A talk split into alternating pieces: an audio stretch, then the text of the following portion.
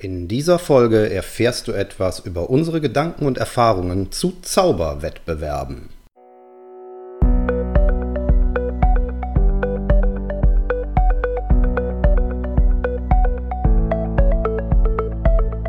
Willst du mehr Erfolg als Zauberkünstler haben? Bessere Shows? Mehr Buchungen?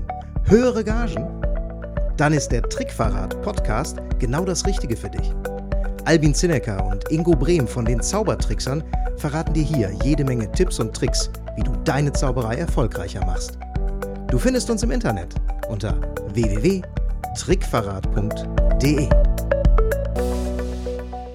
Hallo, hier ist der Ingo von den Zaubertricksern und die heutige Folge ist eine Folge, die ich aus Anlass der deutschen Meisterschaft der Zauberkunst der Magiker 2017 aufnehme, die in der kommenden Woche in Saarbrücken stattfinden werden. Albin und ich sind natürlich auch dabei und wir freuen uns, wenn ihr uns kurz ansprecht und wenn ihr Fragen oder Anmerkungen zum Trickverrat Podcast habt, dann könnt ihr die bei uns gerne loswerden. Ich möchte heute, wie gesagt, ein bisschen über das Thema Wettbewerbe allgemein sprechen. Ich glaube, ich kann da ganz gut mitreden, weil ich zum einen schon eine Menge Wettbewerbe gesehen habe. Ich besuche jetzt seit boah, rund 18 Jahren Zauberwettbewerbe, Zauberkongresse mit Wettbewerben unterschiedlichster Art.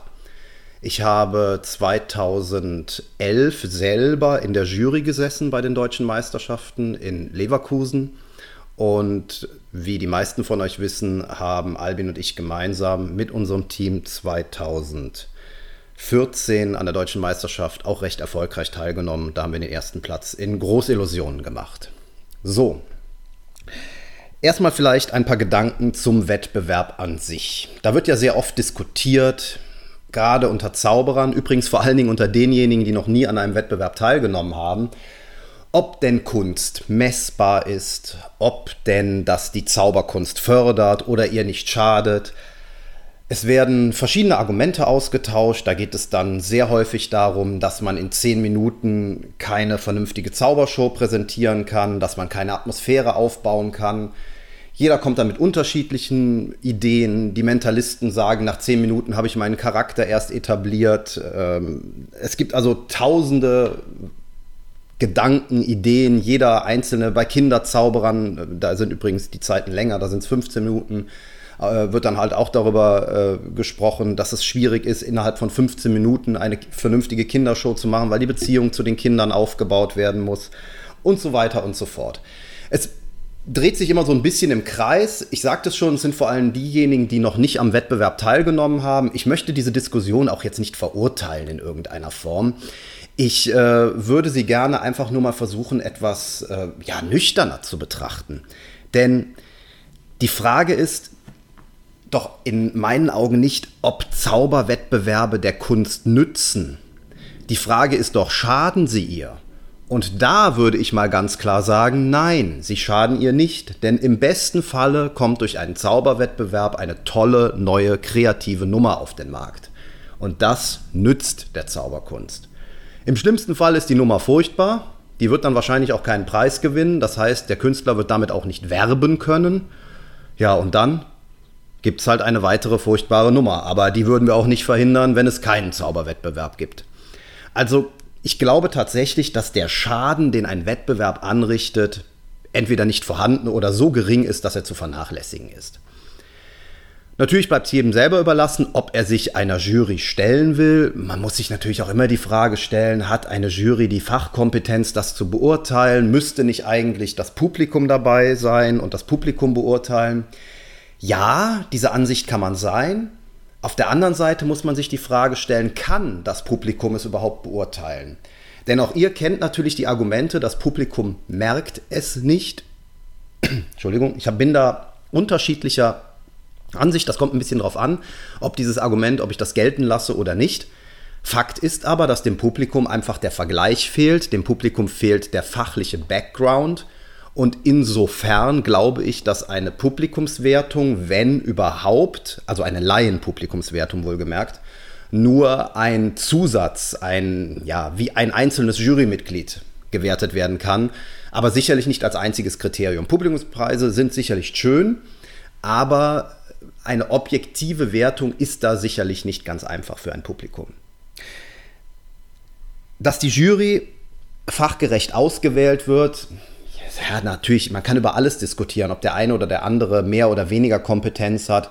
Ich kann zur MZVD-Jury sagen, dass da immer darauf geachtet wird, dass aus verschiedenen Sparten jemand da ist. Also jemand, der sich mit Illusionen auskennt, jemand, der sich mit Manipulation auskennt ähm, und so weiter und so fort. Es werden äh, natürlich auch immer Leute dazugeholt, die äh, in irgendeiner Form fachliche, darüber hinausgehende Kenntnisse haben. Lehrer sind zum Beispiel auch durchaus beliebt als Jurymitglied, ganz einfach, weil sie wissen, wie man bewertet. Ich habe selber lange Jahre in der Aus- und Fortbildung gearbeitet und auch bewerten muss man lernen, auch realistisches Bewerten muss man lernen. Man muss sich überlegen, welche Maßstäbe man ansetzt und welche Noten man vergeben will, je nachdem, nach welchem Grad die eigenen Maßstäbe erfüllt sind.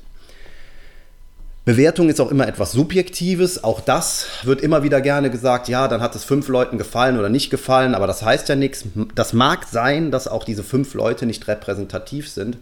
Aber nochmal, es muss sich niemand einem Wettbewerb unterwerfen. Also niemand muss daran teilnehmen, wenn er das nicht möchte. Deshalb verstehe ich persönlich nicht die ganzen Diskussionen, die darüber immer mal wieder in Foren und äh, ja auch untereinander während Zauberkongressen aufflammen. Wer es machen möchte, der soll es tun. Wer es nicht machen möchte, der soll es lassen. Für beide Seiten habe ich durchaus Verständnis. Kommen wir mal zu den Dingen, die aus meiner Sicht die großen Vorteile eines Zauberwettbewerbs sind. Und das sind ganz persönliche Vorteile, die ich darin sehe. Als wir uns angefangen haben, mit dem Thema zu beschäftigen und unsere Nummer zu entwickeln, haben wir auf einmal angefangen, eine ganz andere Sichtweise zu entwickeln. Wir haben die Nummer viel häufiger von außen betrachtet. Wir haben uns oft auch künstlerische Fragen gestellt, nämlich die Frage, inwieweit sind wir bereit, Zugeständnisse zu machen an Dinge, die vielleicht die Jury sehen will, auf der einen Seite, und Dinge, die uns gefallen, auf der anderen Seite. Da mussten wir manchmal Kompromisse machen, sowohl in die eine wie auch in die andere Richtung. Unser eigener Geschmack war da immer auch so eine Art moralische Instanz. Und das ist etwas, was wir sehr mitgenommen haben in unsere heutige Arbeit, wenn wir an neuen Nummern arbeiten. Wir arbeiten nach wie vor Zielgruppen, publikumsorientiert, aber unser eigener Geschmack ist uns immer sehr wichtig und letztlich auch die, die Instanz, die dafür sorgt, dass wir uns nicht zur Prostituierten des Publikums oder eben im Rahmen eines Wettbewerbs zur Prostituierten der Jury machen. Darüber hinaus haben wir während der Entwicklung unwahrscheinlich viel über Feedback gelernt und wie man mit Feedback und Ideen umgeht. Sowohl mit unseren eigenen Ideen, aber auch mit Ideen, die von außen an uns herangetragen wurden. Wir hatten einige feste, ich nenne sie mal Berater, die wir immer wieder herangezogen haben. Das waren zum einen die drei Jungs, die uns unwahrscheinlich viel im der Nummer selber geholfen haben, der äh, Tobi Rudolph, der Ulf Bürger und der Patrick Lehnen, die immer wieder auch natürlich, weil sie Zauberer sind, mit eigenen Ideen in die Nummer hineingespielt haben. Zum anderen war das natürlich auch unsere Regisseurin, die Susanne Seewald, aber auch weitere Leute, die wir immer wieder regelmäßig konsultiert haben, angefangen bei Eberhard Riese, Bob Fitch, Florian Severin und vielen anderen, die wir immer wieder gefragt haben. Mit Gaston haben wir zusammengearbeitet. Und überall haben wir uns Feedback geholt und natürlich auch viele Zauberfreunde, die die Nummer einfach nur so gesehen haben und immer mal wieder nur eine einzelne Idee eingeworfen haben. Wir haben gelernt, wie man mit diesem Feedback umgeht, insbesondere auch, wie man so ein Feedback kanalisiert, indem wir es sortiert haben in verschiedene Bereiche. Wir haben darauf geachtet, ob es zu bestimmten Punkten immer wieder das gleiche Feedback von verschiedenen Leuten gab. Und all diese Dinge haben uns letztlich geholfen, die Nummer sehr zielgerichtet weiter zu bearbeiten. Und hier wieder, das hatte ich eben schon mal erwähnt, auch möglicherweise Entscheidungen zu treffen und zu sagen, nein, weil es unserem persönlichen Geschmack entspricht, reagieren wir hier eben nicht auf das Feedback. Aber wir haben dann diese Entscheidung auch entsprechend bewusst getroffen.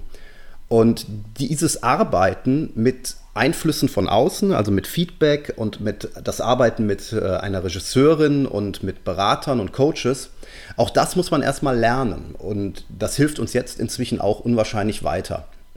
Was es uns auch gezeigt hat, war, dass wir in der Lage sind, Dinge umzusetzen, wenn wir erstmal ins Machen gekommen sind. Ich glaube, die meisten von euch werden diese Situation kennen, dass man eine Idee hat, eine Vorstellung, was man gerne mal umsetzen möchte, aber da nicht so richtig ins Machen kommt. Und wir haben durch die Wettbewerbsnummer definitiv gelernt, durch den Zeitdruck, der auch entsteht, dass wir irgendwann anfangen müssen, umzusetzen. Dabei entstand dieses, äh, dieser Gedanke, dass man auf gar keinen Fall in Schönheit sterben sollte, sondern lieber mit etwas auf die Bühne dann zu gehen, das nicht so hundertprozentig perfekt ist. Denn äh, der Wunsch nach Perfektion oder das Streben nach Perfektion ist oftmals kein Streben nach Perfektion, sondern schlicht und äh, eine Ausrede, eine Ausrede, um nicht ins Handeln zu kommen. Auch das also ein ganz wichtiger Punkt, der uns ja in gewisser Hinsicht auch geprägt hat im Rahmen des Wettbewerbs.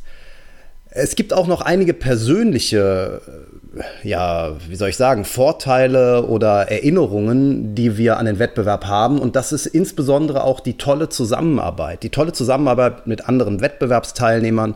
Man darf sich das wirklich nicht als Konkurrenz, als harte Konkurrenz untereinander vorstellen, sondern irgendwie sitzen alle im gleichen Boot und schwimmen durch diesen Ozean aus äh, anderen Zauberkollegen und Jury, die über einen urteilen.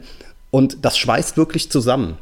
Ich habe zu keinem Zeitpunkt eine wirklich ernsthafte, harte Konkurrenz verspürt. So in dem Sinne, dass ja, man sich gegenseitig böse war. Man hat sich vielleicht mal geneckt untereinander, auch mal einen lustigen Spruch gemacht.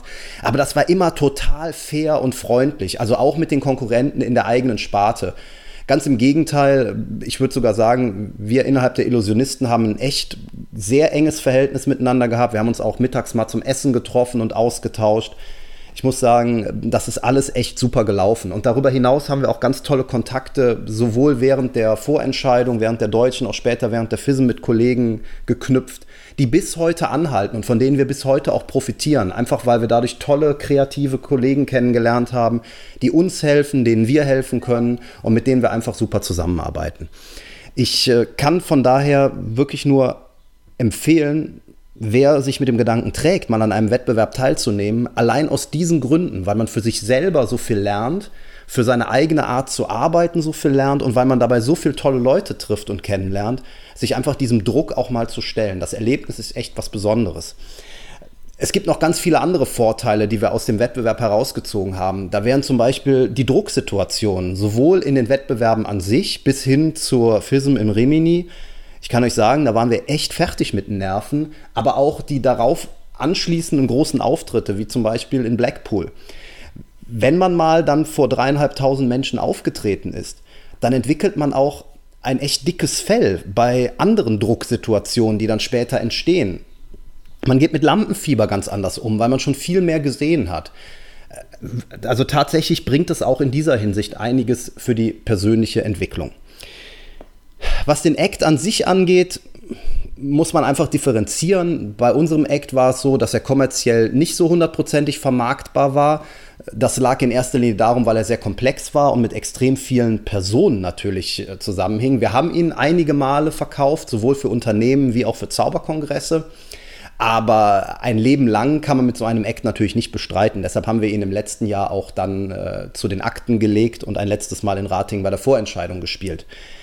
Nichtsdestotrotz gibt es unfassbar viele Kollegen. Ich denke jetzt gerade an Timo Mark, ich denke an Alana, äh, Florian Zimmer. Es gibt ganz viele Kollegen, die ihren Act so aufgebaut haben damals, äh, als sie beim Wettbewerb teilgenommen haben, dass sie ihn bis heute spielen und ihn bis heute international erfolgreich spielen. Denkt auch mal an die ganzen internationalen Kollegen. Norbert Ferré fällt mir spontan ein, Schoma fällt mir ein, um jetzt mal die FISM-Gewinner zu nehmen. Aber auch diejenigen, die dahinter gelandet sind. Da sind ganz viele mit ihren Acts ähm, wirklich extrem erfolgreich und in der ganzen Welt unterwegs. Und diese Acts sind ursprünglich mal für einen Wettbewerb entstanden. Also das Argument, dass ein Wettbewerb-Act nur für den Wettbewerb geschaffen wird und danach nicht mehr verkaufbar ist, das ist schlicht nicht wahr. Ein guter Wettbewerbsakt funktioniert sowohl in der Wettbewerbsumgebung wie auch in der Realität. Das zeichnet ja einen Spitzenwettbewerbsakt erst aus, dass er in beiden Bereichen gut funktioniert. Also bekommt ihr auch, wenn ihr erfolgreich seid mit eurem Act und er und euch da richtig ins Zeug legt, bekommt ihr auch am Ende eben diesen großen Preis, von dem Lance Burton gesprochen hat nach seinem FISM-Gewinn, wo er gesagt hat, mein Preis war nicht der Pokal, mein Preis war der Act. Und das kann man einfach immer nur wieder unterstreichen. Es ist ein Weg, um selber unter Druck sich mal für zehn Minuten hinzusetzen und etwas zu entwickeln. Und hier auch nochmal was für alle, die sagen, ja, zehn Minuten, viel zu wenig Zeit, ich brauche mehr. Auch das ist Quatsch. Es gibt unzählige Gelegenheiten, wo selbst zehn Minuten schon zu lang sind. Gerade wenn es auch in Richtung Fernsehen geht, aber auch viele andere Galashows wollen deutlich weniger sehen. Und wenn ihr dann in der Lage seid, auch vier Minuten auf den Punkt abzuliefern oder dreieinhalb Minuten, dann seid ihr wirklich professionell. Und dann könnt ihr auch in ganz vielen Situationen spielen. Und ja, bitteschön, wer den 10-Minuten-Act hat, der kann ja danach immer noch das Ganze ausweiten. Ein Beispiel wäre da äh, Magus Utopia, ehemals Prince of Illusions, deren Wettbewerbsakt auch sieben Minuten ging damals in Blackpool. Und die haben inzwischen eine Variante ihrer Nightmares-Show äh, entwickelt, die 45 Minuten lang ist und die die in Freizeitparks spielen. Also ja, auch das geht. Man kann das Ganze ausweiten und kleiner machen. Beispiele gibt es dafür genug. Ihr seht schon, ich bin ein wirklicher Fan von Wettbewerben. Ich finde das gut, einfach weil das Ergebnis gut ist. Die, äh, und es nützt in meinen Augen auch etwas der Kunst. Zumindest die guten Acts nützen der Kunst. Die schle schlechten Acts, die gehen unter, die schaden, wie ich am Anfang gesagt habe, auch nicht sonderlich. Letzter Aspekt, ihr wisst, wir reden immer viel auch über Marketing. Ja, es bringt natürlich auch etwas fürs Marketing. Dieser deutsche Meistertitel ist ganz klar ein, eine Art Ritterschlag, gerade für Laien. Das klingt gut im Verkauf und das ist ein Verkaufsargument. Es ist nicht das letzte Argument, aber es ist durchaus eine Art ja, TÜV-Siegel, ein äh, Stiftung Warentest-Siegel, nennt es wie ihr wollt. Gerade wir Deutschen sind sehr auf so Testberichte ja aus. Wenn irgendwo Stiftung Warentest sehr gut draufsteht, dann kaufen wir wie bescheuert. Und von daher ist es natürlich auch so, dass ein solcher Wettbewerbsakt in gewisser Hinsicht ein Stiftung Warentestsiegel für den Kunden sein kann. Ja, natürlich, man bekommt das Ganze für eine Nummer, die man vielleicht an dem Kunden gar nicht verkauft, aber das ist im Marketing wiederum nicht sonderlich relevant. Denn der Kunde schließt darauf, selbst wenn man ihm sagt, dass das nicht der Wettbewerbsakt ist, dass ihr grundsätzlich in der Lage seid, hervorragende Leistungen abzuliefern. Und darauf schließt er auf eure gesamte Arbeit und nicht nur auf den einen Act. Trotzdem würde ich keinem empfehlen, allein aus Marketinggründen einen Wettbewerbs, eine Wettbewerbsnummer zu entwickeln. Das hat einfach den Grund, dass sich das rechnerisch nicht lohnt. Ihr werdet so viel Zeit und Geld in die Entwicklung eurer Nummer stecken, wenn ihr diese Zeit und das Geld nehmt und in Marketingmaßnahmen steckt, also eine Werbeagentur beauftragt und entsprechende Mailings und so weiter macht und äh, Promomaterial herstellt, werdet ihr wahrscheinlich rein betriebswirtschaftlich mehr Geld verdienen als mit einem deutschen Meister oder deutschen Vizemeistertitel, zumal ihr ja nicht damit rechnen könnt, dass in jedem Fall ein deutscher Meistertitel bei der ganzen Sache rausspringt. Wenn man nachher Dritter ist, dann ist da schon die Frage, ob man damit noch werben kann. Ja, einen dritten Platz ein bisschen schwierig, den wirklich vernünftig zu verkaufen in der Zauberei, finde ich zumindest. Also Vizemeister geht noch, aber deutscher Meister ist eigentlich das Ziel, um wirklich Werbung damit zu machen. Und das kann man nicht planen. Das hängt einfach auch von Glück ab. Also wir haben auch Glück gehabt, als wir letztlich diesen ersten Platz gemacht haben. Da sind ganz viele Punkte zusammengekommen, die uns dazu verholfen haben, am Ende zu gewinnen. Da ist auch Fleiß drin, da haben wir viel für gearbeitet, ja. Aber am Ende spielt auch immer das Glück eine Rolle. Da gibt, beißt die Maus einfach keinen Faden ab. Darüber muss man sich im Klaren sein. Und deshalb, wer er das nur macht, weil er sagt, ich brauche diesen Titel, um Werbung zu machen, lasst es besser. Also diese Zeit und das Geld werdet ihr besser anders investieren. Und hier glaube ich auch, nützt es nicht der Kunst. Da bin ich mir relativ sicher, wer alleine mit diesem Anspruch daran geht, der wird sich künstlerisch nicht weiterentwickeln. Unsere Hauptmotivation war, wir wollten es einfach mal wissen, ob wir es auch können. Für uns ganz persönlich. Wir wollten es wissen. Und das war unsere Motivation. Wir wollten so eine Magiker im Schrank stehen haben. Die haben wir jetzt. Da gucke ich auch immer mal wieder gerne drauf. Da freue ich mich, da erinnere ich mich gern dran. Und ich muss sagen, diese Phase vom Beginn der Entwicklung der Wettbewerbsnummer bis hin zum letzten Auftritt war einfach eine unwahrscheinlich schöne Zeit, an die ich noch ganz, ganz, ganz lange zurückdenken werde. Wahrscheinlich bis ich uralt bin. Und ich kann jedem nur empfehlen, diese Erfahrung auch mal mitzumachen. allen Wettbewerbsteilnehmern von nächster Woche wünsche ich jetzt ganz viel Erfolg, dass euch alles gelingt, was ihr euch vorgenommen habt, dass ihr mit der nötigen Ruhe an die Sache rangeht, genießt die Zeit, habt Spaß. Ich freue mich sehr auf eure Nummern und reitet auf dieser Welle, solange ihr könnt. Es ist einfach eine, wie ich eben schon sagte, fantastische Erinnerung. Wir sehen uns nächste Woche in Saarbrücken. Bis denn. Und schon sind wir wieder am Ende der heutigen Folge angekommen und wir hoffen sehr, dass es dir gefallen hat. Wir als Künstler freuen uns natürlich besonders über deinen Applaus. Aber da wir deinen Applaus hier auf dem Podcast leider nicht hören können, kannst du uns applaudieren, indem du uns eine 5-Sterne-Bewertung bei iTunes gibst. So hilfst du, diesen Podcast noch vielen weiteren Zauberern zugänglich zu machen. Das klappt nur mit einer 5-Sterne-Bewertung so richtig gut. Vielleicht möchtest du uns ja sogar eine Standing Ovation geben. Dann wäre es klasse, wenn du eine Rezension schreibst oder auf unserem Blog oder unserer Facebook-Seite einen Kommentar hinterlässt. Welche Themen interessieren dich? Worüber sollen wir sprechen? Teil uns einfach deine Wünsche mit und mach den Trickverrat-Podcast zu deiner persönlichen Erfolgstrickkiste. Besuch uns im Internet unter www.trickverrat.de. Bis zum nächsten Mal, deine Zaubertrickser.